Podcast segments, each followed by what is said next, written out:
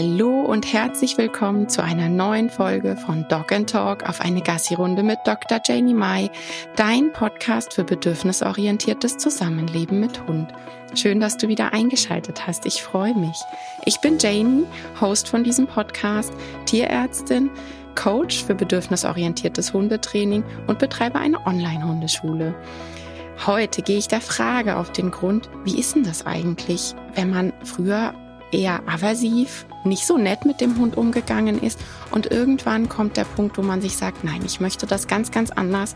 Ich bin jetzt positiv bedürfnisorientiert unterwegs. Diese Frage bekomme ich immer wieder in meiner Community gestellt. Da ist großes Interesse. Und deshalb habe ich heute eine grandiose Gästin dazu eingeladen.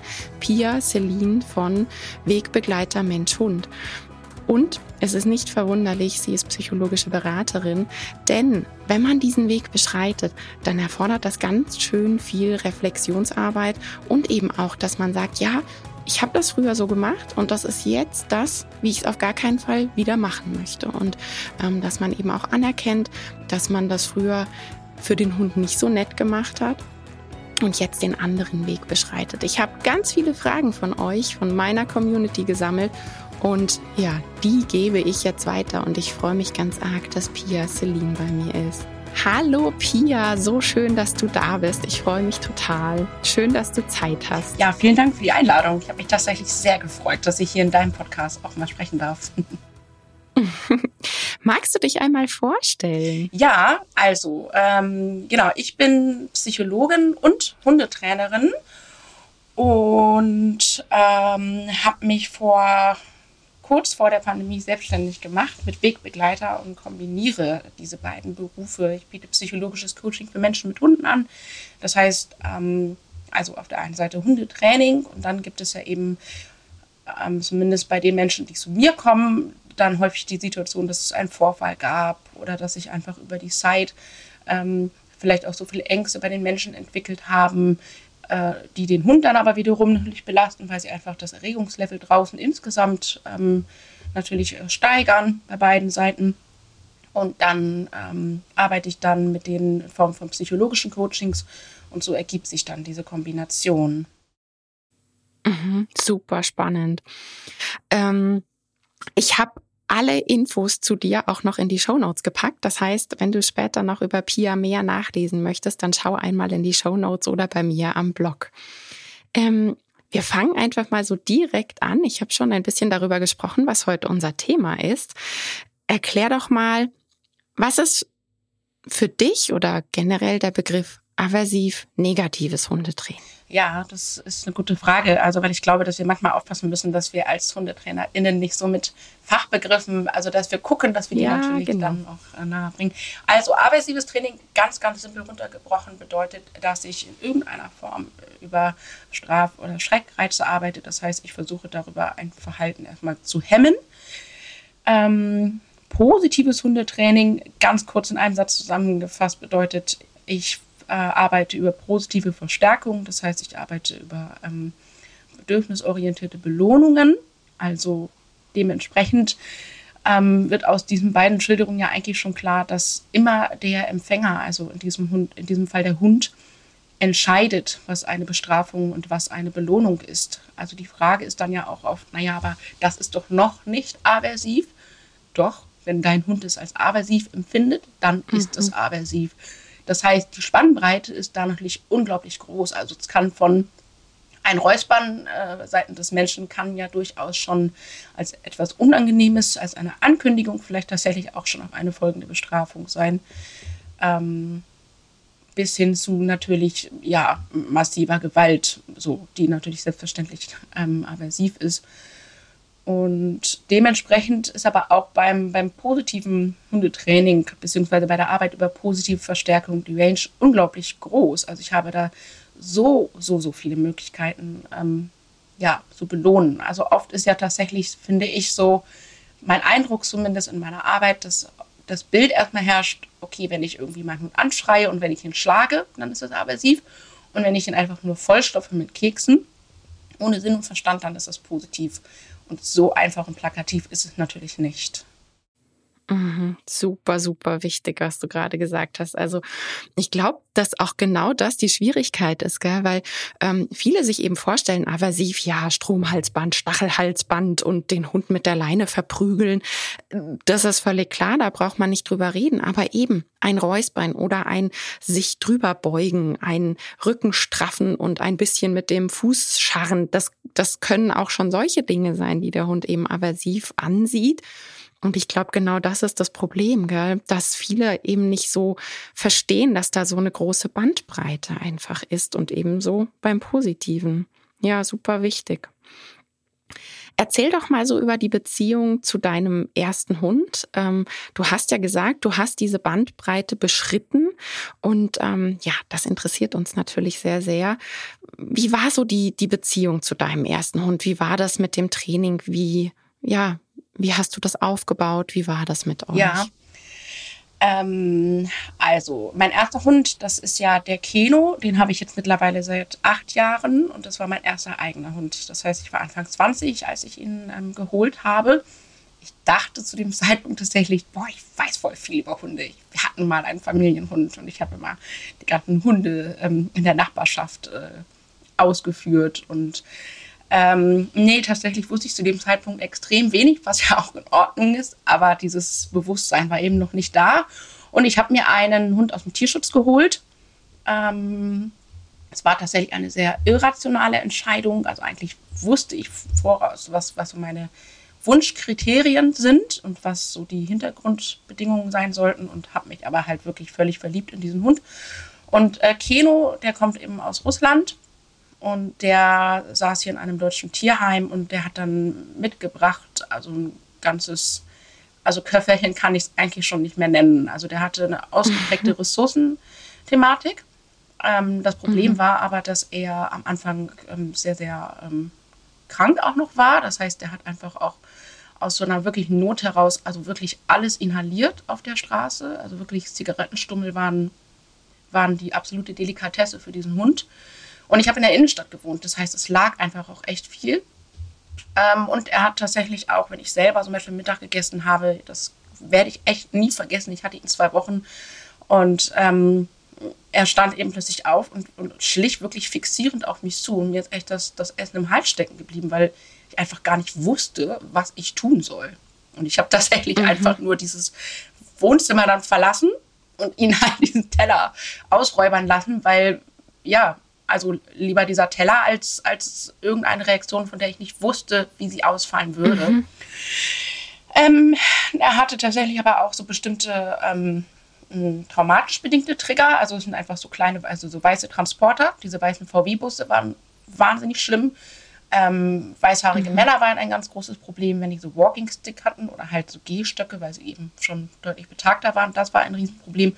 Hundebegegnungen waren ganz generell ein Riesenproblem. Und die Schwierigkeit war bei ihm, dass er entweder einfach tatsächlich dissoziiert ist, also der ist dann beziehungsweise dann in den Freeze gegangen ist und sich einfach gar nicht mehr bewegt hat, was je nach Ortstelle mhm. einfach auch ja echt ein Problem war, weil wir da vielleicht auch gerade weg mussten. Ähm, mhm. Oder er hat tatsächlich dann auch umgelenkte Aggressionen gezeigt. Also er hat sich quasi dann umgedreht und einfach in irgendwas reingehackt, was halt da war. Und mhm. äh, ja, so stand ich dann da und ich hatte echt auch ein bisschen Angst vor diesem Hund, muss ich wirklich sagen. Ich habe ihn von ersten Moment an wahnsinnig geliebt. Also das heißt, dass ich ihn zurückbringe, stand überhaupt nicht zur Debatte. Also mein Umfeld war völlig entsetzt und hat gesagt, um Gottes Willen, gib diesen Hund weg. Aber das war, also dieses Bild, ich habe mir das Bild vorgestellt, wie ich zurückgehe und ihn wieder in diesen Käfig setzen lasse und dann gehe. Ich habe, das war einfach gar keine Option. Und ähm, ja, dementsprechend verzweifelt war ich und bin dann bei einer Hundetrainerin gelandet, ähm, die auch viel mit dieser Angst durchaus gearbeitet hat, weil sie mir dann auch erklärt hat, wenn du das nicht so und so machst, dann wird es noch schlimmer werden. Und ähm, mhm. ich denke, das wird jeder nachvollziehen können, der irgendwie schon mal mit, mit ähm, ja, einem reaktiven Hund zusammengelebt hat. Man will ja auf keinen Fall, unter keinen Umständen, dass es schlimmer wird. Also weil ich ja. hatte, ich weiß nicht wie oft ich den Hund in den ersten Monaten auch in meinem Arm hängen hatte. Also der hat dann, mhm. also ich habe tatsächlich auch zwei Narben von ihm, aber teilweise hat er auch einfach nur sich umgedreht und einfach nur sich, also quasi meinen Arm gepackt und einfach nur gehalten. Das heißt, ich hatte mhm. nicht jeden Tag irgendwie schlimme Bissverletzungen, aber halt echt ordentlich blaue Flecken. Und ähm, ja. ja, und äh, die Trainerin hat auf jeden Fall wirklich sehr, sehr, sehr aversiv gearbeitet. Also äh, eine, eine dieser Narben ist entstanden relativ am Anfang, weil wir dann quasi Anti-Giftköder-Training in Anführungsstrichen machen sollten. Bei einem ja. Ressourcenproblem ja, Hund. Genau, mhm. wirklich okay. prickelnd, ne? zu Beginn der Beziehung sozusagen. Ja. Mhm. Und das Problem war aber, dass es war wirklich Psychoterror eigentlich für uns beide. Ähm, nämlich sie hat Schinkenwurst ausgelegt. Ähm, das heißt, was super kleines, also nicht mal wenigstens irgendwie eine, weiß ich nicht, eine riesen Kaustange wenigstens irgendwie, dass man sagen könnte, er kann es nicht sofort runterwürgen. Ähm, und ich wusste nicht, wo es liegt. Also das heißt, sie hat es auf der Hundeschulwiese ausgelegt, es war ein hohes, war hohes Gras mhm. und ich sollte mich drüber, also durch die, über die Wiese bewegen mit ihm. Und sobald er quasi etwas aufnehmen würde, sollte ich es sofort quasi in Anführungsstrichen für mich beanspruchen. Ja, kannst dir vorstellen, mit was für einem wow. Stress ich über diese Wiese gegangen bin, weil ich dachte, wo ist es, wo ist es, ja. wo ist es? Ähm, ja, klar. Dann hatte er quasi ja schon direkt angefangen zu fressen und ich sollte mich drüber stellen.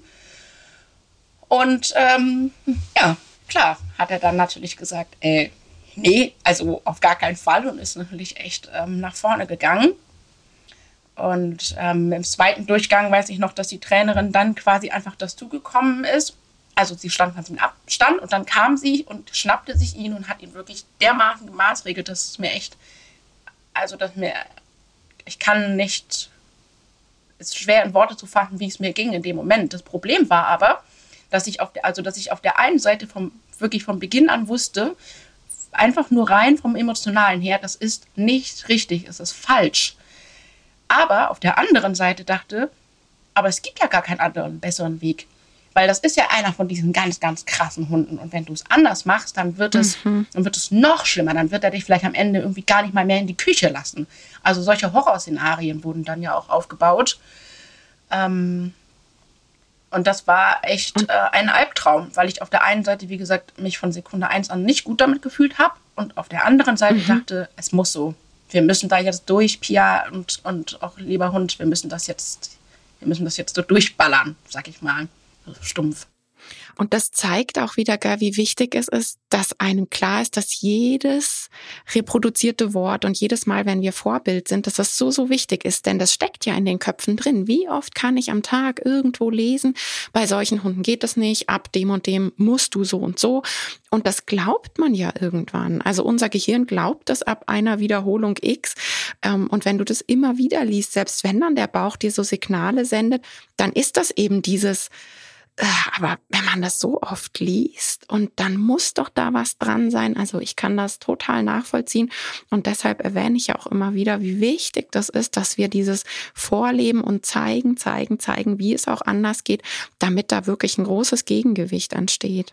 Ja. ja, und ich finde, was man dazu ja auch noch sagen muss, ist, ich meine, wir sind ja beide Mamas von kleinen Kindern und ähm, auch wir waren mal Kinder. Es ist ja so, dass ja allein wir Menschen, also selbst in der, in, ich sag mal, im, wie wir mit kleinen Kindern leben und wie wir aus kleinen Kindern äh, große Menschen machen, auch da ist ja bis heute, obwohl wir auch da unheimlich weit eigentlich oder gerade in der Humanpsychologie schon unheimlich weit sind in der Forschung, ähm, wird ja noch wahnsinnig viel über, über Druck, über Strafe und auch über bestimmte Formen von Gewalt gearbeitet in allen möglichen Lebensbereichen und ähm, das Schwierige ist ja auch, dass wir ja, also nicht nur, wie wir dann erzogen wurden, selber unter Umständen, ähm, sondern auch, was wir dann ja beobachten, wie, kind, äh, wie, wie Hunde dann erzogen werden, wenn wir Kinder sind.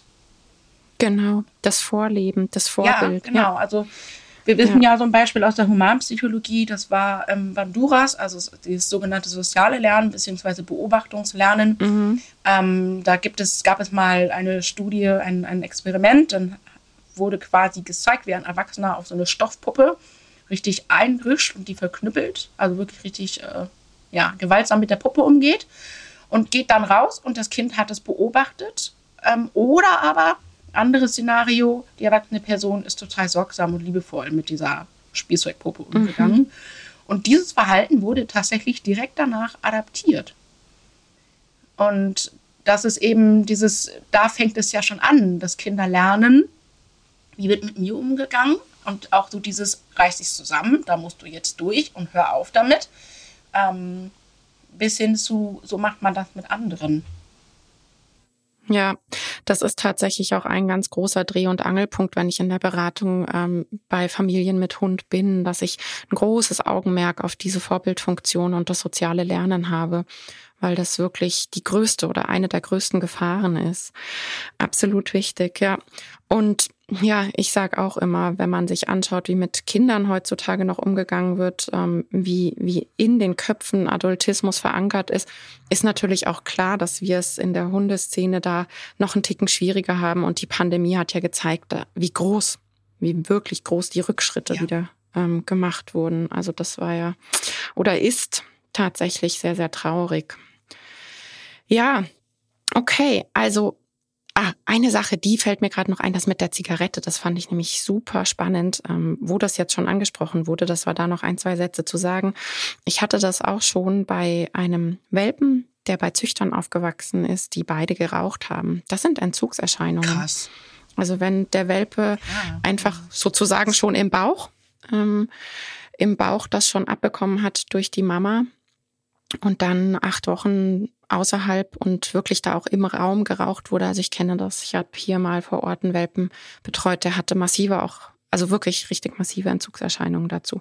Das nur in einem Nebensatz, ja, weil ähm, ja. das tatsächlich, glaube ich, auch einige HörerInnen recht äh, interessant und spannend fanden. Ja. Ähm, was, was gab's für eine Situation? Also du hast jetzt schon gesagt, okay, dein Bauchgefühl und diese ganze Situation da in der Hundeschule, das hat sich so falsch angefühlt und es gab eben auch dadurch einen massiven Bruch, ja, was eure Beziehung anbelangt. Wo war Situation X, wo du gesagt hast, nee, nee, echt nicht. Also jetzt ist Schluss und ich möchte definitiv einen anderen Weg beschreiten. Ähm, ja, das ist die Frage, die mir tatsächlich am schwersten fällt, weil, also ich habe da tatsächlich mit mir mittlerweile Frieden schließen können. Aber es war nicht so, dass ich da irgendwie zwei, drei Trainings war und dann bin ich raus, sondern es hat tatsächlich Jahre gedauert, bis ich wirklich richtig, richtig an, also sag ich mal, an dem Punkt war, wo ich mir sagen konnte, Kopf und Bauch passen jetzt zusammen. Ich habe das entsprechende Wissen, ich weiß, wo ich Wissen beziehen kann über die Dinge, die ich noch nicht weiß ähm, oder ne, wie ich an Wissen rankomme, dass das neu eben ist. Ähm, und es fühlt sich eben wirklich stimmig an mit meinem Bauchgefühl. Ich kann mir wirklich in den, also ich kann mir selber in den Spiegel mich angucken und ähm, sagen, ich, ich handle wirklich empathisch. Und ähm, mhm. das hat leider noch lange gedauert, weil was man ja auch dazu sagen muss, es ist ja nicht so, das ist ja durchaus auch ein Punkt, Strafe wirkt. Unter bestimmten Umständen ja, ja. wirkt sie die Nebenwirkungen sind natürlich krass. Und ähm, dementsprechend sind wir, haben wir irgendwie versucht, ja, sind wir mehr oder weniger gut halt durch unser Leben gekommen, ich und Keno. Und dann kam noch ähm, ein paar Jahre später Zora dazu. Das ist eine kurzer Collie-Hündin, die sollte eigentlich ausgebildet werden als Signalhündin. Also das ist eine ist quasi ein Assistenzhund für Menschen mit Hörbehinderung. Und ich habe ja eine Hörbehinderung und dieser Hund sollte für mich ausgebildet werden. Sollte, ähm, ich habe, ich kann nichts hören, was sich von hinten annähert, Fahrräder und so weiter, Autos und sie sollte mir das anzeigen. Ähm, sie kommt mhm. aus einer wirklich nicht guten Zucht und auch das, da fing es schon an, dass ich dachte, oh, irgendwie ist das nicht so prickelnd. Und sie wurde ja aber ausgesucht und ich habe gedacht, naja gut, okay. Und es war auch, also ich liebe sie wirklich abgöttisch, aber ich saß damals schon da und dachte, ich würde sie nicht nehmen. Also so, weil es ein paar Situationen gab und naja, wie dem auch sei, sie wurde es, aber sie lebte dann ja nicht bei mir. Sie sollte ausgebildet werden. Auch das ist etwas, das würde ich nie wieder tun. Also wenn ich jemals wieder einen Assistenzhund irgendwie für mich haben wollen würde, was ich gar nicht mehr wollte, aber dann würde ich irgendwie so einer richtig guten Kollegin oder einem Kollegen gehen und sagen, hier bin ich, leite mich bitte an, meinen Hund auszubilden. Mhm. Mhm. Ähm, ja, es war nämlich so, dass diese Hündin dann quasi 23 Stunden am Tag in einer Box saß und wenn sie laut gegeben hat, was sie als Collie eben durchaus mal tut, ähm, wurde sie wirklich einfach ja. massiv verprügelt. Und das heißt, ähm, ich habe dann einfach nur mitgekriegt, dass wenn ich sie mal besucht habe, dass ich, dass es eigentlich von Monat zu Monat schlimmer wurde, dass ich dachte, äh, also Entschuldigung, aber ich habe das Gefühl, ich gehe mit einem mit einem Tierschutzhund raus, der, der irgendwie gerade völlig mhm. überfordert ist mit der neuen Welt und nicht mit einem Hund, der hier irgendwie geboren ist und hier aufgewachsen ist und von Tag zu Tag die Reize irgendwie kennenlernen und verarbeiten darf. Ähm, ja. Und dann gab es tatsächlich ein paar, also ich meine, dass, es, dass das passiert, wusste ich nicht. Und ab dem Punkt, als ich das dann aber erfahren habe und wusste, habe ich das sofort abgebrochen und ähm, sie abgeholt. Und ähm, mhm. ja, es war wirklich ein Riesendrama sozusagen. Ja, und hatte dann einen Hund mit einem Deprivationssyndrom im Grunde genommen. Also dieser Hund konnte nicht durch Türrahmen mhm. durchgehen, weil sie keine Ahnung davon hatte, wo mhm. sie anfängt und wo sie aufhört. Alles außerhalb der Box, also jeder Untergrund quasi, der nicht Decke war oder Teppich, war, war völlige Eskalation im Hundegehirn. Also sie hat dann einfach nur äh, mhm. wie wild Kreise gedreht. Sie ist draußen, wenn ein Blatt runtergesegelt ist, ist sie wirklich ausgerastet. Also das heißt, es war ja nicht mal so, dass ich sagen konnte, komm, ich fahre jetzt in die Pampa. Ähm, und dann ne, haben wir da irgendwie erstmal Ruhe und können uns irgendwie ranarbeiten, weil, weißt du, dann stand da vielleicht irgendwie ein Soundfall, der da letzte Woche noch nie stand und sie war völlig fertig mit den Nerven. Also ich dachte mhm. immer, wo soll ich denn dann mhm. noch hin? Ähm, ja, und habe auch da tatsächlich erstmal richtig, richtig lange einfach irgendwie gesucht. Also ich war ehrlich gesagt ähm, sehr alleine so mit diesem Thema und ähm, es war dann immer aber aus dem Umfeld so dieses, du musst, du musst es über die Beziehung machen, du musst halt einfach sie besser führen, du musst ihr Sicherheitsgefühl geben, du musst für sie da sein. Und zumindest kam ich dann aber schon mal auf den Trichter, okay, ne, sie nicht dafür zu bestrafen, sondern sie zu halten und so weiter. Aber das Ding ist, ähm, was ich alles irgendwie für Trainingssituationen her, also, ne, herbeigeführt habe, wo ich dann irgendwas Manager und Leute wegschicke oder ja, das ist ja alles nett, das ist alles schön und gut, aber das hat ja dieses riesige Hilflosigkeitsproblem dieses kleinen Collies ja überhaupt nicht gelöst, weil sie hatte ja mhm. noch gar keine Lösungsstrategien. Und sie war ja einfach massiv ja. abhängig von mir und das hat sich richtig kacke angefühlt für diesen Hund. Ähm, mhm. Ja, und äh, wir kamen dann irgendwann an diesem Punkt, dass dann Keno, ähm, also weißt du, es war so ein, es war so ein Abschied vom, vom arbeitssieben Hundetraining auf Raten. Also es wurde zwar immer weniger, aber es war gleichzeitig stand dem kein sinnvolles, kein sinnvolles Konzept gegenüber mit, mit kleinschrittigem mhm. Training und wirklich ganz, äh, ganz klaren positiven Verstärkern, die ich irgendwie richtig klar ausgearbeitet habe und so weiter. Und dann, genau, dann wurde, ähm, dann äh, ging es Keno plötzlich ganz, ganz, ganz, ganz schlecht. Also er hatte plötzlich massive Schmerzen. Der hat, ähm, dann wurde halt ähm, rausgefunden, dass er eben HD, Arthrose und Spondylosen hat. Und ich meine, die Frage ist mhm. ja, ähm, der war zu dem Zeitpunkt der Diagnose äh, nicht mal ganz acht Jahre alt. Also das und hatte zu dem Zeitpunkt ja. schon fortgeschrittene Arthrose und hatte ja wohl auch mal einen Autounfall. Die Route ist ja amputiert. Und die Frage ist ja, wie lange vorher hatte dieser Hund eigentlich schon Schmerzen und hat da auch mhm. wirklich seine Probleme noch zusätzlich mit gehabt. Naja, jedenfalls sagte, ich weiß noch, dass ich dann da stand und ich sollte dann Physiotherapie mit ihm machen zu Hause. Dann stand ich da und dachte, ja, aber wie ohne Belohnung? Weil das macht dieser Hund im Leben nicht auf Beziehungsbasis und weil ich es bin. Mhm.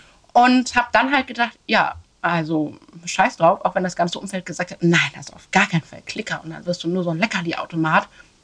Ich dachte mir halt, das ist mir jetzt egal, dann selbst wenn ich jetzt ein Leckerli-Automat werden würde, dieser Hund braucht Physiotherapie. Wir müssen das jetzt machen. Und habe dann mir diesen Klicker besorgt, habe dann tatsächlich irgendwie angefangen, danach gezielt irgendwie zu suchen und, und das zu lesen und so weiter. Also ja, und habe dann irgendwie beim Klickertraining gemerkt, boah, wir haben so viel Spaß zusammen.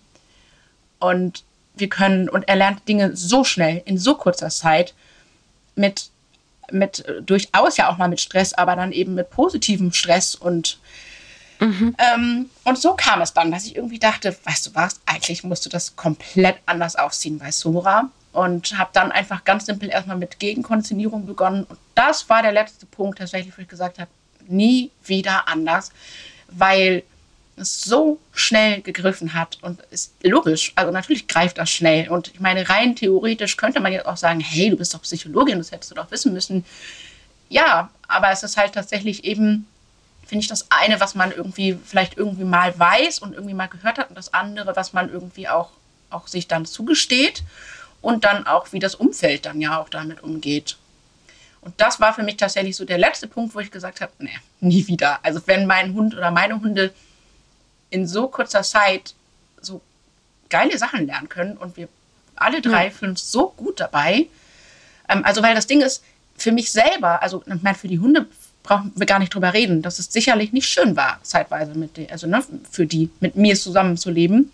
Aber mir ging es auch nicht gut damit. Also das heißt, ich hatte ja auch keine schöne Zeit mehr, weil ich dann auch dachte, oh scheiße, nee, jetzt nicht wieder eine Hundebegegnung und ich, oh, ich will das ja nicht machen und, und irgendwie dann so. Auch das zeigt sich ja, gell, ja. dass das positive Training auch einfach was mit unserem Hirn und unseren ja. Hormonen macht. Ja. Ähm, ja. ja. Total spannend. Ich frage mich jetzt gerade nur so, während du erzählst, gibt's bei dir da in der Nähe keine positiven Hundeschulen? Weil ähm, also wenn ich jetzt gucke, ich bin hier vor Ort seit elf, zwölf Jahren. Ähm, also das ist jetzt ja schon nicht mehr alles so, so neu. Aber äh, es gibt einfach Orte, wo man ja keine positiven Vorbilder findet, oder? Ähm, also ich habe ja zuerst in Hamburg noch gelebt anfangs und da finde mhm. ich das schon so, die Aversivler, den finde ich den mag ziemlich dominieren. Also ich, ich mhm. nenne die immer so ein bisschen, es gibt die Hardcore-Aversivler, so nenne ich sie zumindest, und die, und die Halb-Aversivler. Das sind so diejenigen, die halt sagen, hey, nee, ne, kein Leindruck und kein Nackenstoß und kein irgendwie Hundanschein und so weiter. Aber schon so mit, so, ich sag mal so sanfte Aversivler. So, wir arbeiten aber schon mit Körperblock. Und ähm, ne, wenn der Hund irgendwie, äh, keine Ahnung, das und das nicht ausführt, dann nehme ich das Futterstück erstmal wieder weg und solche Sachen. Ähm, ja, ich sage immer nett, solange der Hund macht, was Mensch will und ab dann mhm, nicht mehr nett. Genau. Und das ist eben auch nicht nett, ja. wenn am Ende steht, ich bekomme meinen Willen und meine Funktion zählt und äh, nur was ich ja. will, ist ja. auf Platz eins. Ja, doch, tatsächlich, genau. Wir sind dann ja nach Hannover gezogen und hier fing der Wandel auch ziemlich an, weil, also das war ja auch das, dass ich eben dann in der Schwangerschaft fing das so richtig an, dass ich überhaupt erst in der Lage war, mich davon abzugrenzen, was sozusagen andere sagen, wie ich es mhm. tun sollte, weil ähm, ich das einfach bei Sora erlebt hatte und ähm, in der Schwangerschaft also wirklich mit ganz, ganz, ganz, ganz großen Schuldgefühlen zu kämpfen hatte, weil ich dachte, niemals möchte ich, dass das mit meinem Kind passiert, dass andere etwas tun und ich vielleicht sogar nur daneben stehe und nichts sage, weil ich wie gelähmt bin. Oder dass ich Dinge mhm. umsetze, weil, von denen ich überhaupt nicht überzeugt bin, aber es tue, weil ich denke, ah, andere wissen das besser. Das sind ja die Experten. Also ich hatte immer dieses, die anderen sind die Experten. Nee, Bullshit. Also ich gucke mir mittlerweile wirklich, ich bin da sehr, sehr, sehr, sehr skeptisch mittlerweile. Ähm, und für mich ist nicht jemand automatisch gleich irgendwie, ja, weiß ich nicht, irgendwie besser oder eine Expertin oder ein Experte, nur weil jemand lange in einem Bereich arbeitet oder auch eine gewisse Be Bekanntheitsgrad hat. Auch das ist für mich gar kein Kriterium, ja. also wirklich null. Und es hat zumindest ja. dazu geführt, dass ich da schon wirklich sehr klar und abgegrenzt war, so in der Schwangerschaft und mit meinem Kind. Und so, ich meine, auch da gibt es ja was, Ärztinnen und Hebammen und so alles auf einen da irgendwie einreden und auf Familie und so. Da konnte ich mich tatsächlich ganz gut von abgrenzen. Und ja, wie gesagt, das, der Wandel war dann so richtig in Hannover und hier gibt es eine richtig schöne Bubble. Also hier gibt es tatsächlich richtig, finde ich, verhältnismäßig viele ähm, positiv arbeitende TrainerInnen. Aber auch das war am Anfang. Ich habe tatsächlich erstmal eine ganze Weile gebraucht. Also ich habe mir einfach ganz, ganz viel Wissen dann rangezogen ähm, und mich selber erstmal quasi fortgebildet. Und irgendwann dachte ich mit meiner Hündin, oh, ich bräuchte eigentlich jemanden, der mir nochmal über die Schulter schaut, weil ne, Wald und Baum, so, ich, ich sehe halt einfach den Wald, äh, also vor lauter Bäumen nicht mehr. Und ich bin da einfach emotional so involviert und ich dachte, ich hätte einfach nur zum Beispiel gerne mal irgendwie Rückmeldung, Timing. Und interpretiere ich das gerade wirklich richtig? Und ähm, bis, bis wohin, ne? also wo sind wir eigentlich noch zu sehr in der Komfortzone und wo sind wir in dem Bereich, wo sie zwar gefordert wird, aber trotzdem sich noch gut fühlt und noch lernen kann und Dinge verarbeiten kann und Selbstwirksamkeit erfährt. Und ähm, habe mir dann tatsächlich einfach auch ja, quasi eine Art Supervision geholt. Ich habe einfach dann eine Trainerin angesprochen und gesagt, hey, es ist mir, es ist wahnsinnig schambehaftet. Ich habe früher aversiv mit meinen Hunden gearbeitet. Ich habe dann ja auch als Hundetrainerin in der Anfangszeit noch so ich sag mal, halb aversiv äh, gearbeitet. Ähm, ich sehe es heute komplett anders, aber so, ne, Butter bei die Fische, du wirst es ja quasi sehen. Also, das also sind ja einfach Auswirkungen, werden ja noch sichtbar sein. Ähm, ich möchte es ändern. Kannst du mir bitte einfach, sag ich mal, als, als Kollegin, aber auch als tatsächlich als Hundetrainerin ähm, da nochmal Rückmeldung geben und mir nochmal Impulse mhm. geben. Mhm. Mhm. Ja. Ähm, du hast vorhin einen ganz, ganz wichtigen Satz gesagt, nämlich, dass Strafe wirkt. Und das finde ich auch immer ganz wichtig, weil da wird auch immer wieder geredet. Das stellt niemand von uns positiv Arbeitenden in Frage. Ja. ja. Strafe wirkt. Da gibt's ganz viele Studien drüber. Das ist natürlich ganz klar. Aber sie macht etwas mit der Beziehung und hat massive Probleme auf der Seite von Nebenwirkungen, die wir Menschen oft gar nicht mitbekommen, ja. weil Hunde sind was Schnittmengen anbelangt. Monks, sie sind absolute Korinthenkacker und wir kriegen das gar nicht mit. Lass uns da mal zum Quadrat der Konsequenz vorgehen. Ähm, es, man hört ja immer wieder, dass man in allen vier Quadranten sich aufhalten muss und dass das das normale Leben wäre und es würde gar nicht anders gehen. Ist es so? Nein. Also ich, das Ding ist ja auch, was ja, ich manchmal frage ich mich, ob es vielleicht aus diesem Missverständnis herrührt. Es ist ja so, das Leben an sich hat natürlich zur Folge, dass ein Lebewesen alle vier Quadranten immer mal wieder erfährt. Das heißt, es gibt ja durchaus Situationen, die kann ich versuchen gut zu managen und zu meiden und so weiter, aber es kann passieren, dass der Hund, also dass nicht ich es ausführe, aber dass trotzdem der Hund so etwas erlebt. Also keine Ahnung, um jetzt mal irgendwie ein plastisches Beispiel zu geben. Ähm, ich mache zwar Medical Training mit dem Hund und dann tritt plötzlich ein Notfall ein und ich habe den Hund dahingehend noch gar nicht trainiert. Und ähm, er, er fährt tatsächlich irgendwie, ja, dann beim Tierarzt oder bei der Tierärztin Schmerz. Oder ich trete meinem Hund äh, also unabsichtlich auf die Pfote oder auf die Rute. Dann ist es ja in dem Moment tatsächlich ein aversiver Reiz. Aber die, das ist ja das, was im Leben einfach mal passieren, also was sich gar nicht vermeiden lässt. Aber das bedeutet nicht, das ist, glaube ich, das Missverständnis, dass ich es auch übertragen muss. Also das ist, finde ich immer, was ich so faszinierend finde. Wir fliegen auf den Mond, Leute. Wir, wir sind in der Lage, komplexe Gehirnoperationen ähm, durchzuführen. Wir, wir sind in der Lage, quasi das Gehirn zu beobachten, während es arbeitet, in Form von verschiedenen, ne, von MRT und CT und solche Geschichten. Aber wir sollen nicht in der Lage sein, Trainingspläne aufzustellen, ohne uns der positiven Strafe zu bedienen. Also das finde ich immer sehr, ähm, ja, mir fehlt das richtige Wort, faszinierend, ist im Sinne von nicht angenehm faszinierend, sondern im Sinne von, wow, was, was ist das, dass es da so sehr verankert ist. Also das heißt, nein, man muss auf gar keinen Fall und man sollte tatsächlich auch auf gar keinen Fall sich aller vier ähm, Quadranten bedienen. Ähm, denn selbst wenn der Hund jetzt nicht irgendwie massive Stresssymptome zeigt, ähm, irgendwie, ne, die, die selbst für einen Laien vielleicht gar nicht ganz sichtbar ist, wir wissen ja mittlerweile, ähm, wir können ja ganz, ganz simpel die Cortisolwerte messen. So, und ähm, ja. allein das wissen wir ja schon aus solchen Studien, dass der Cortisolwert steigt. Und ein dauerhaft oder immer wieder erhöhter Cortisolwert macht krank. Das macht körperlich krank und es macht psychisch krank.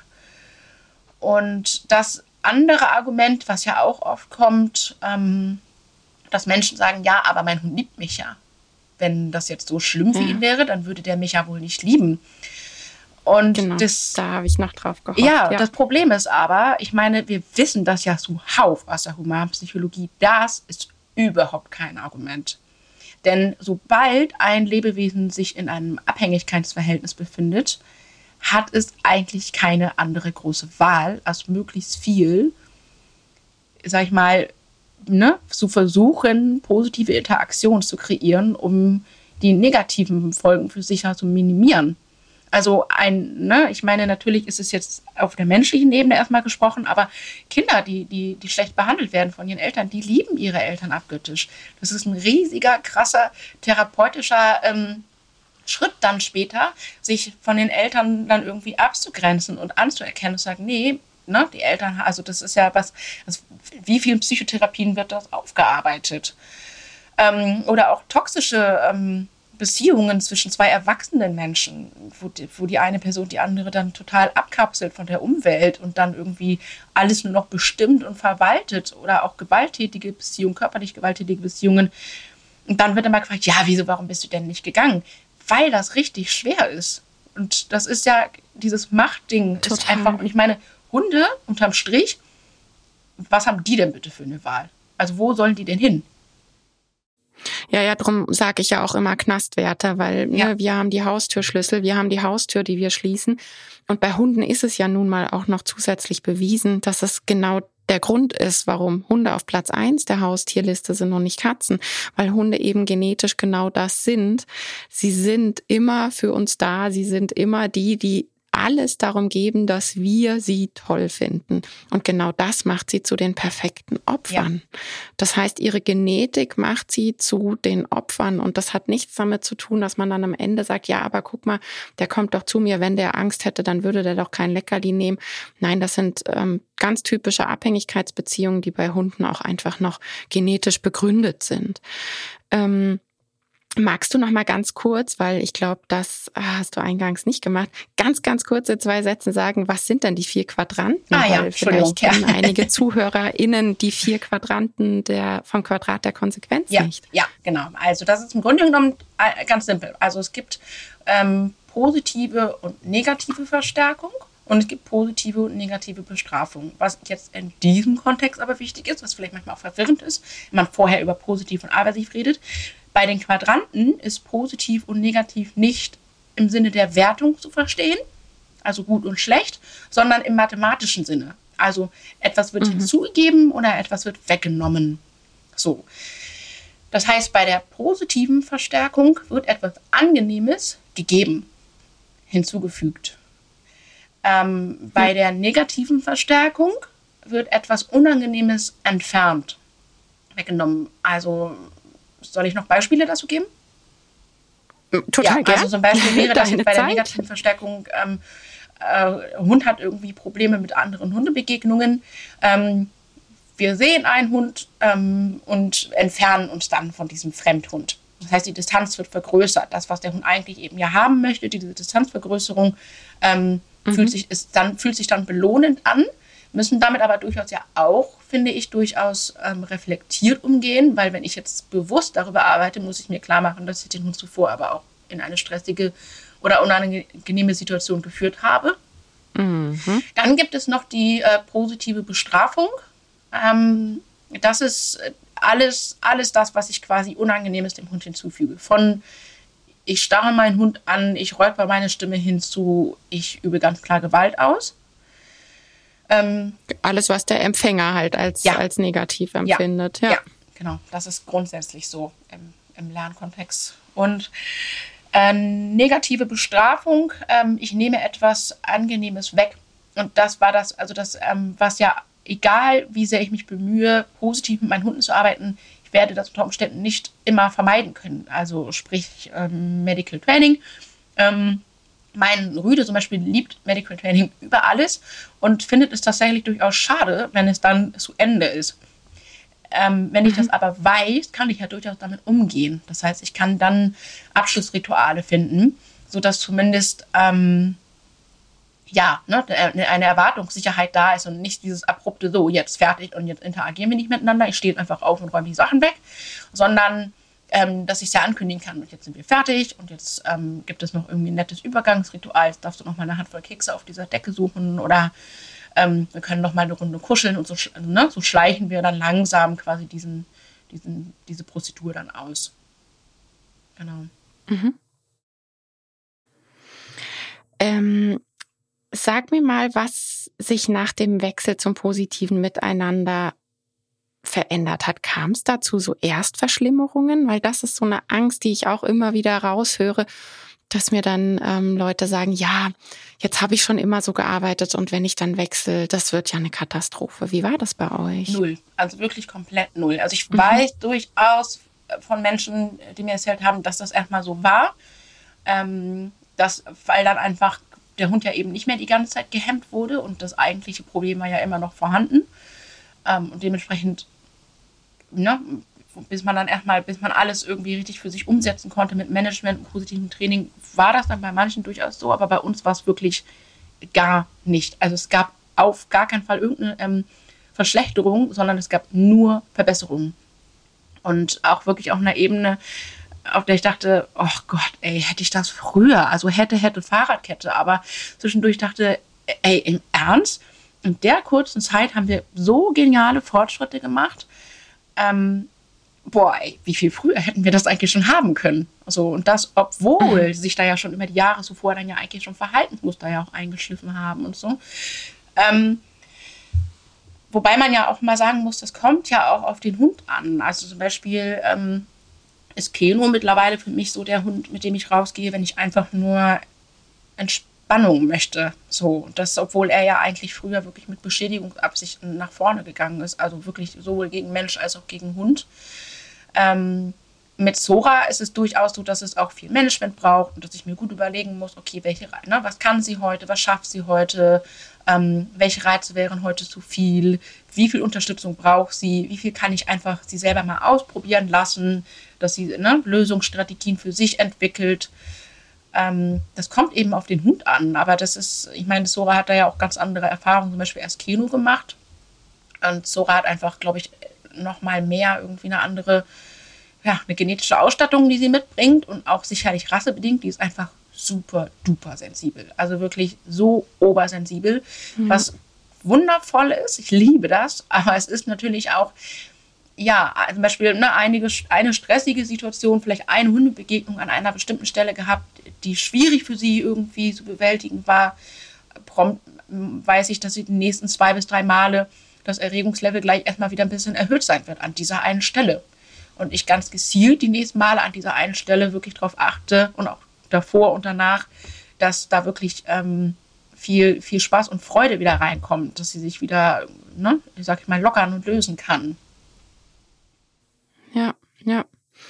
Ähm, also ich kenne das tatsächlich schon, dass wenn man so richtig mit Druck gearbeitet hat, ich habe ja mal dieses Bild vom to Kochtopf ja. mit Wasser gefüllt, der auf der Herdplatte steht, die auf zwölf gedreht ist und das Wasser sprudelt drüber und wenn man dann eben den Deckel drauf drückt die ganze Zeit und der dann anfängt sich zu lockern, da gibt's schon einige KundInnen, die dann sagen, Mensch, ähm, da gibt's echt Situationen, da verbrenne ich mir jetzt am Wasser, was auf einmal überspritzt die Finger, ähm, bildlich gesprochen. Und ähm, ja, da ist Management und wirklich dieses Vorausschauende und ganz arg in die Bedürfnisse gehen urwichtig ja, einfach. Ja. Gut, ja. ich meine, man muss ja auch dazu sagen, also ich finde auch, ähm, also ich habe ja dann aber auch schon ein bisschen andere Voraussetzungen als jetzt vielleicht, wenn ich noch gar nicht Hundetrainerin gewesen wäre und nicht schon irgendwie lange auch Erfahrung gemacht hätte und in alle möglichen Richtungen geguckt hätte, sodass ich quasi schon recht schnell dann für mich umsetzen konnte, von wo betreiben wir definitiv noch Management. Und ich hatte eigentlich, es hat einfach so krasse Dopaminkicks bei uns allen irgendwie ausgelöst, hatte ich das Gefühl also ich hatte, also für mich war es gefühlt wirklich so, dass die Hunde richtig aufgeatmet haben und gesagt haben, oh, endlich. Und das hat so, also es hat wirklich, kann mich nicht erinnern, dass das irgendwie unsere Beziehung belastet hat. Es hat sie wirklich sehr, sehr, sehr, sehr schnell noch, noch verbessert. Und ich dachte vorher durchaus auch, ich hätte eine gute Beziehung zu meinen Hunden. Also so, bei Sora hatte ich schon immer das Gefühl, ich bin schwierig für sie durchaus in manchen Situationen. Bei Keno hatte ich, der ist aber auch konnte das anders verpacken. Und trotzdem hätte ich bei ihm gesagt, nee, wir haben schon eine wirklich gute Beziehung. Klar hätte ich das früher gedacht. Und, aber ich habe ja jetzt diesen Vorher-Nachher-Vergleich und die ist dann quasi noch enger geworden, diese Beziehung. Also beziehungsweise dann wurde sie erst so richtig, richtig eng. Weil dann ja erst so richtig mhm. ähm, Vertrauen entstehen konnte. Ja, ja. Gibt Situationen, wo du sagst, boah, da fällt es mir echt schwer, nicht in alte Muster zu rutschen. Ja, absolut. Und das finde ich auch ähm, total wichtig, dass Menschen da richtig ehrlich mit sich sind und sagen, okay, wann mhm. habe ich meine Arschlochmomente?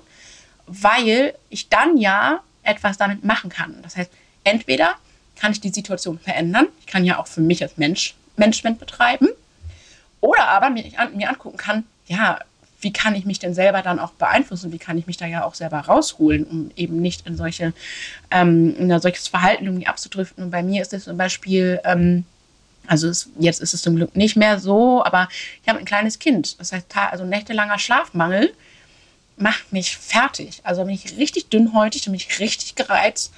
Aber ist ja überhaupt kein Problem. Ich weiß das dann. Und teilweise es, ist es dann einfach so gewesen, als mein Sohn eben dann noch klein war oder eben noch deutlich kleiner, dann bin ich halt nicht rausgefahren, also bin ich nicht rausgegangen. Dann habe ich einen richtig schönen Tag irgendwie im Garten gemacht. Entweder haben die Hunde einen Ruhetag gemacht oder wir haben irgendwie, ich habe die halt irgendwie mit denen im Garten gefetzt oder ich habe irgendwie intensiv Kopfarbeit mit denen gemacht.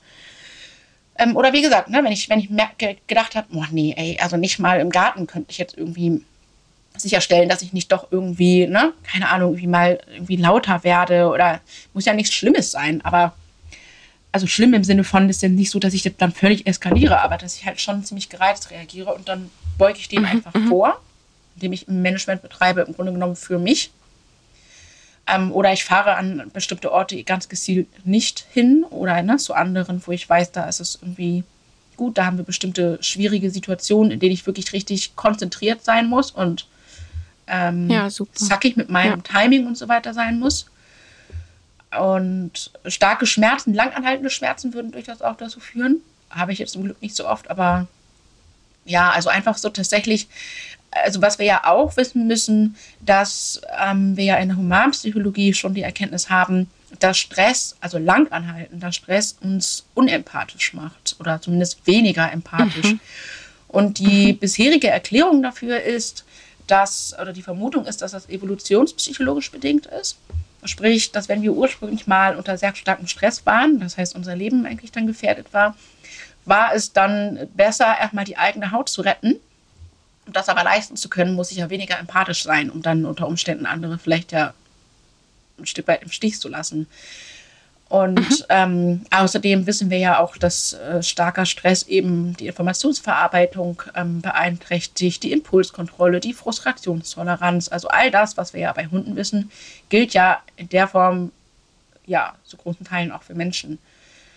Ähm, und dann sicherlich finde ich auch wichtig, einfach sich anzuschauen, okay, was kann ich andere, also welche anderen Bewältigungsstrategien kann ich denn anwenden, weil das wird nun mal vorkommen im Leben, dass ich ähm, unter ganz unvorbereitet in starken Stress gerate, wie kann ich mein, selber meine Emotionen eben einfach auch ähm, regulieren lernen? Das finde ich auch einen ähm, wichtigen Aspekt. Das ist ja auch ein großes äh, gesellschaftliches Problem, Emotionen zu regulieren, ne? weil es wird ja schon bei Kindern wird dann eben von der Trotzphase geredet, anstatt anzuerkennen, dass es eigentlich eine Autonomiephase ist und dies hör auf, wütend zu sein und lass das.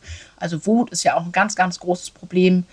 Ähm, Traurigkeit ist ein großes Problem, Schamgefühle sind ein großes Problem und das ist aber, ja, das ist exakt das, auch da passt ja dieses Beispiel, ähm, das du angebracht hast in einem anderen Kontext mit dem ähm, Kochtopf. Also ja. Gefühle, wenn, wenn du Gefühle unterdrückst, ja. die verschwinden kurz, aber nur, um dann anschließend mit richtig ordentlich äh, ver vergrößerter Mannschaft wieder aufzutauchen.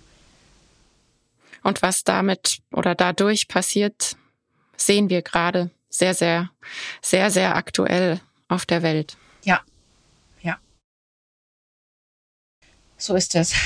Hm.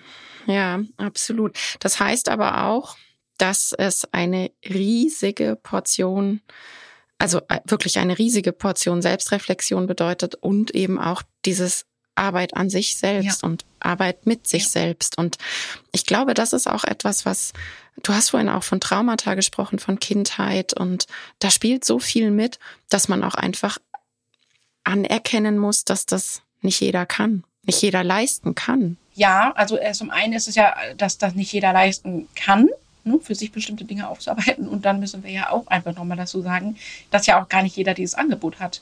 Also wir haben ja einfach eine riesige Versorgungslücke, was das angeht in Deutschland. Ähm, dass es super schwierig ist. Plus, also klar, es ist sicherlich schon mittlerweile, es finde ich, wird immer mehr enttabuisiert, dass man sich auch Unterstützung holt. Ähm, aber völlig entstigmatisiert ist es definitiv noch nicht. Da hast du absolut recht. Ja. Absolut. Also es ist tatsächlich so, man muss immer das Gesamte sehen und das ist eben nicht nur aus da will jemand nicht, sondern ich sehe auch durchaus Situationen, wo ich der Meinung bin, es ist ein kann nicht. Natürlich, dann könnte man weiter philosophieren, hätte dann die Person sich einen Hund holt und so weiter. Aber ich finde immer, das führt zu weit. Ja. Ähm, wie ist es mit deinem Umfeld gewesen? Ich meine, ähm, dein Umfeld hat ja mit Sicherheit mitbekommen, wie sich das alles verändert hat, wie du wahrscheinlich auch anders über die Hunde sprichst, über das Training sprichst. Haben da alle mitgezogen? Gab es da viele Nachfragen? Also es hat mein Umfeld schon sehr beschäftigt, aber es gab relativ wenig Diskussionen, ähm, interessanterweise. Aber weil ich auch, ich glaube, dass ich einfach so klar war, dass ich gesagt habe, pass mal auf, Leute, übrigens, das ist jetzt mein Weg, den gehe ich, wenn wir darüber, also wenn du darüber mit mir sprechen möchtest, weil du Fragen dazu hast, frag mich jederzeit. Frag mir gerne, also ne, stell, stell mir so viele Fragen, bis ich Löcher im Bauch habe. Aber es ist nicht verhandelbar. Also sprich, wir können uns gerne darüber unterhalten, warum ich mich jetzt anders entschieden habe und welches Wissen ich jetzt habe, warum ich diese Entscheidung entsprechend jetzt so dieses neuen Wissens und dieser, dieses neuen, ja, dieses neuen Zugeständnisses, dass ich das so und so fühlen darf, ähm, treffe. Aber es, also, ne, ich hatte wirklich für mich ganz klar, wenn dann jemand anfangen würde, übergriffig zu werden, und mir da reinzureden, dann wäre das Gespräch beendet gewesen an der Stelle, weil mir dann einfach irgendwann klar wurde, das ist wie mit, mein, mit meinem Kind. Das ist, da gibt es eine Grenze. Da kann man dich sicherlich eine Meinung von außen haben, alles in Ordnung. Aber ähm, da redet mir keiner rein. Also man darf gerne irgendwie sagen, du, ich sehe das irgendwie so und so oder ich nehme das so und so wahr, in Ordnung. Dementsprechend gab es tatsächlich sehr wenig Diskussionen also ich habe durchaus dann natürlich, also ich meine im, im Kundenumfeld, also ich habe dann wirklich auch mit meinen Kundinnen gesprochen und habe gesagt, weißt du was, ich habe dir ursprünglich das und das geraten, ich sehe das komplett anders. Weißt du auch warum? Schau mal. Das und das und das ist, ne, ähm, habe ich jetzt für mich nochmal mir über die und die Fortbildung nochmal zusammenziehen können und so weiter. Und tatsächlich, dadurch, ich habe das einfach völlig transparent gemacht. Dadurch konnten die Menschen einfach dann auch wirklich gut mitgehen und wir konnten dann sicherlich auch mal darüber sprechen.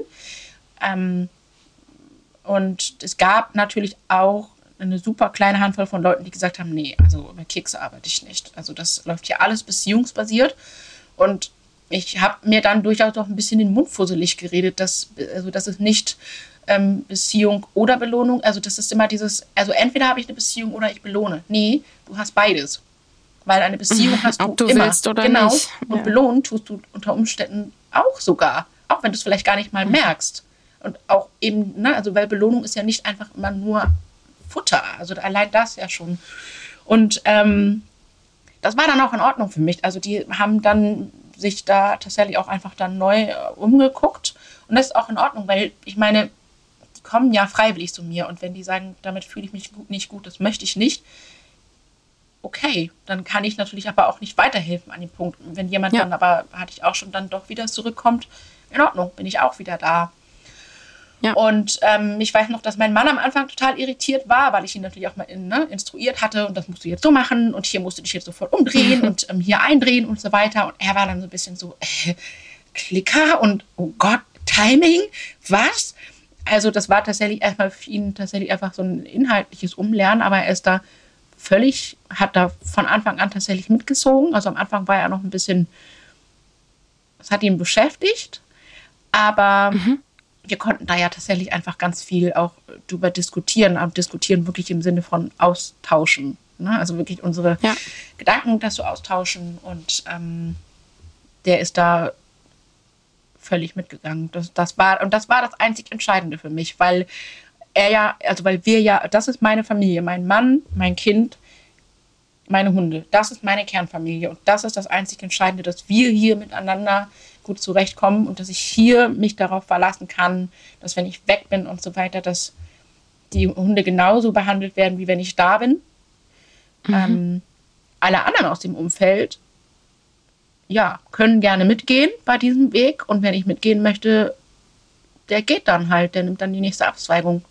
Und ich denke, diese ja. Klarheit hat einfach dann ja dafür gesorgt, dass es ähm, gar nicht so dramatisch war, wie ich es befürchtet habe. Also ich meine, natürlich ist es so, und auch das, finde ich, müssen wir ja auch mal echt berücksichtigen, wenn wir mit Menschen im Hundetraining arbeiten.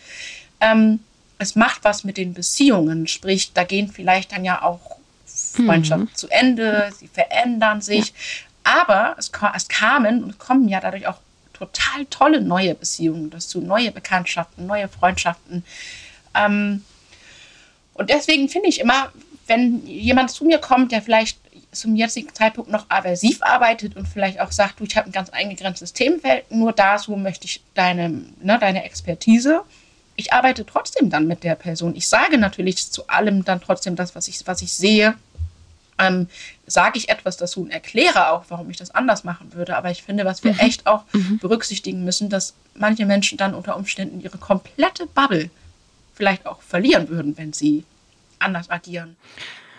Absolut. Und da braucht es dann wirklich absolute Freiwilligkeit und Sicherheit. Ja. Da müssen die Leute diesen Schritt selbstständig ja. gehen. Das ist ganz wichtig. Ja, ja. genau.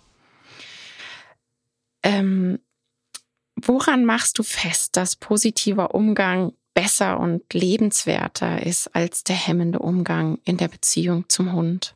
Hm, also wenn wir das, also sag ich mal, auf der wissenschaftlichen Basis festmachen wollen, wir haben da ja tatsächlich mittlerweile viele Studien ähm, also bei, bei Hunden und wir haben ja aber auch durchaus viele Studien aus dem humanpsychologischen Bereich. Ich bin da völlig ähm, ungehemmt, auch Studien aus dem humanpsychologischen Bereich auf den Hund zu transferieren. Das habe ich dann öfter mal, dass Leute sagen, ja, aber das kannst du ja jetzt nicht auf den Hund übertragen. Doch, kann ich, weil wir ja in der Neuropsychologie, ist ja der Wahnsinn, ähm, wie viele Studien in der Neuropsychologie wir an Tieren durchführen und dann einen Transfer auf den Menschen machen weil Ganz die genau. ja ethisch nicht vertretbar sind. Also ich meine, die sind auch ethisch nicht vertretbar an, an Tieren, aber ne, ich sag mal, die Gesetzesordnung ja. und die gesellschaftliche Lage sieht es noch so vor, dass bestimmte Sachen an Tieren noch durchgeführt werden dürfen. So. Und ähm, da sind wir ja auch völlig ungehemmt zu sagen, da übertragen wir Erkenntnisse auf den Menschen. Dementsprechend erschließt sich mir überhaupt nicht, warum ich es dann nicht auch umgekehrt tun sollte. Zumal wir ja auch wissen, dass wir Hunde und Menschen uns jetzt gar nicht mal so bedeutsam unterscheiden in unserer Hirnstruktur. Also natürlich gibt es Unterschiede, aber es ist jetzt auch nicht so, als wäre das jetzt irgendwie so ein außerirdisches Gehirn, das komplett anders äh, strukturiert ist, sondern ähm, bei bestimmten basalen ähm, Dingen und auch beim Thema ähm, Emotionsverarbeitung und Wahrnehmung und Regulierung und Lernen ähm, sind äh, ja Säugetiere, wie alle Säugetiere untereinander, ähm, sehr nah beieinander. Na, und Thema Bindung ja definitiv auch. Ja. Das ist ja auch ja. über Studien belegt, dass wir Kleinkind, äh, also das Kleinkindgehirn und die Bindungsformen von Kleinkindern definitiv vergleichen können mit dem, wie es beim Hund ja. ist. Ja, genau. Also es gibt zum Beispiel ja, also ich meine, wer jetzt irgendwie sagt, ich will das mal in Form von Studien nachlesen, ich kann dieses Bedürfnis total nachvollziehen. Also weil das war ja für mich dann auch so der entscheidende Punkt. Ähm, das, ich glaube, das Problem ist auch gar nicht, dass es teilweise Studien noch nicht gibt, sondern dass man sich halt hinsetzen muss und sie lesen muss. Aber ja, genau. auch da wieder finde ich, wir brauchen einfach viele Leute, die in der Lage sind, wir brauchen, es ist einfach unsere Aufgabe, Studien auch so aufzubereiten, dass das auch jeder versteht, weil, also das ist etwas, das muss man einfach lernen. Das ist nichts, was einem in den Schoß fällt, dass man so eine wirklich wissenschaftlich fundierte Studie durchliest und die versteht, sondern das ist etwas, was man in der Regel dann im entsprechenden Beruf, im entsprechenden Studium halt lernt. So, und wenn man es ja. nicht gelernt hat, ist das absolut kein, kein, kein Defizit und kein Manko und das kann man nicht und, mm, und negativ, sondern ja, ist dann vielleicht nicht, also ist dann, ich finde auch gar nicht, dass wir das, dass man das ähm, können muss als, als einfach, also als Hundehalterin oder Hundehalter das ist tatsächlich, finde ich, einfach so die Verantwortung auch von uns TrainerInnen, das ähm, Wissen gut aufzubereiten und ähm, ja, hilfreich weiterzugeben. Wenn du Studien hast, wo du sagst, hey, die finde ich einfach ganz, ganz wichtig, dann schick mir die bitte, dann kommen die in die Show Notes dazu. Mhm, Habe ich. Ähm, ja. Und wenn wir jetzt sagen, Woran machst du fest, dass der positive Umgang besser und schöner ist im Privaten? Ähm, an dem, was ich ja einfach faktisch dann beobachte und erlebe an der Körpersprache meiner Hunde. An dem, was ich beobachte und erlebe, wie es ihnen emotional geht. Und an dem, wie es mir dann damit auch geht. Mhm. Also das ist ja, finde ich, immer dieses, ähm, ich sage mal gerne Wissen und Intuition miteinander verbinden. Das ist ja, das ist ja eigentlich auch die hohe Kunst, auf der einen Seite dieses Wissen zu haben und gleichzeitig auch auf, auf sein Bauchgefühl vertrauen zu können und darauf zugreifen zu können. Und ähm, es macht einfach, finde ich, emotional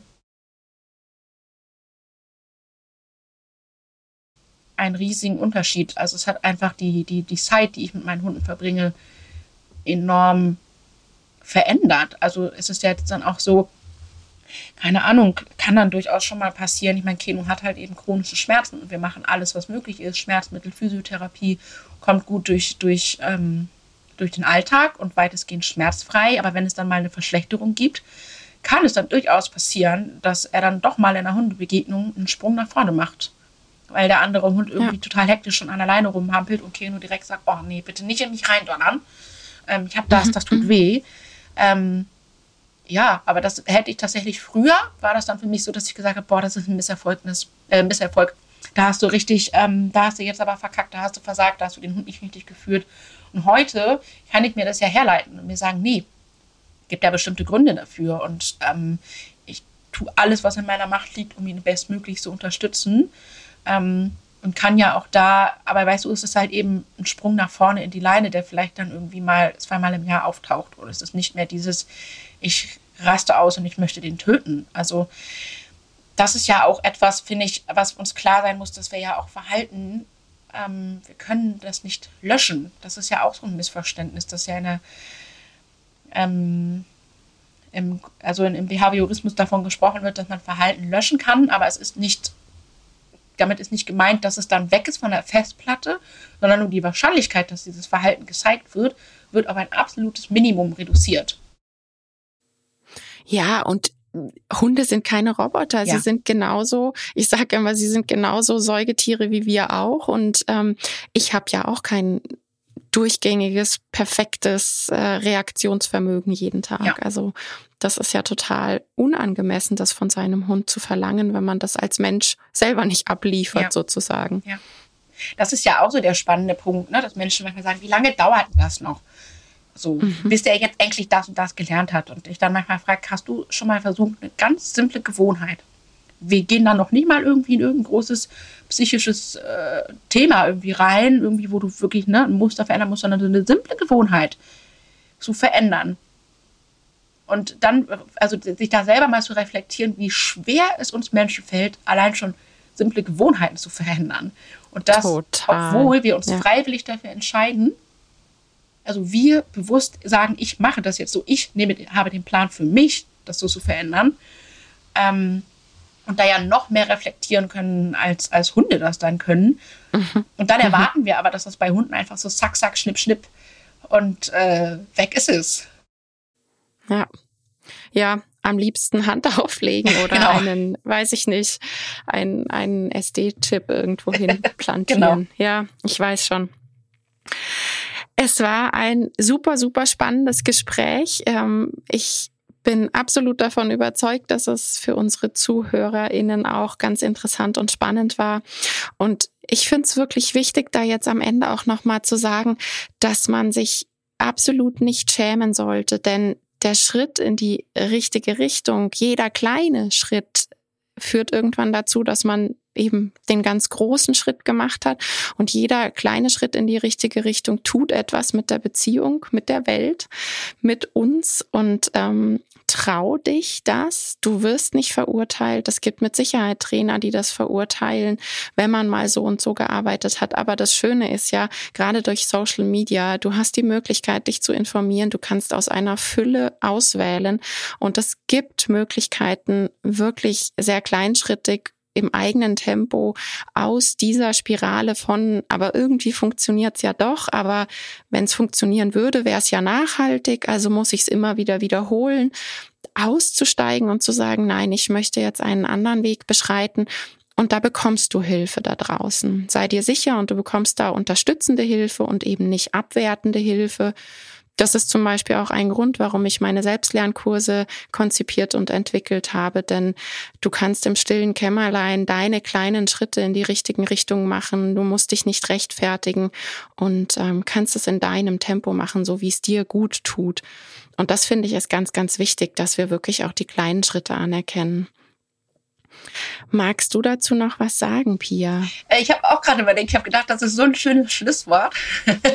Kann gar nicht mehr so viel dazu ergänzen, aber tatsächlich als nur auch nochmal ähm, unterstreichen, dass ähm, es, glaube ich, wichtig ist, dass man einfach erstmal losgeht. Ja, es geht noch gar nicht darum, sofort irgendwie gleich von auf, am nächsten Tag irgendwie alles äh, perfekt schon umzusetzen mit dem Hund und wirklich ähm, ja, sag ich mal, so 100 Prozent irgendwie straffrei zu sein, sondern, weil wenn man diesen Anspruch an sich hat, dann kann man ja nur scheitern. So, Weil ja. Lernen braucht Zeit, das gilt für alle, das gilt eben dementsprechend auch für ja. Menschen.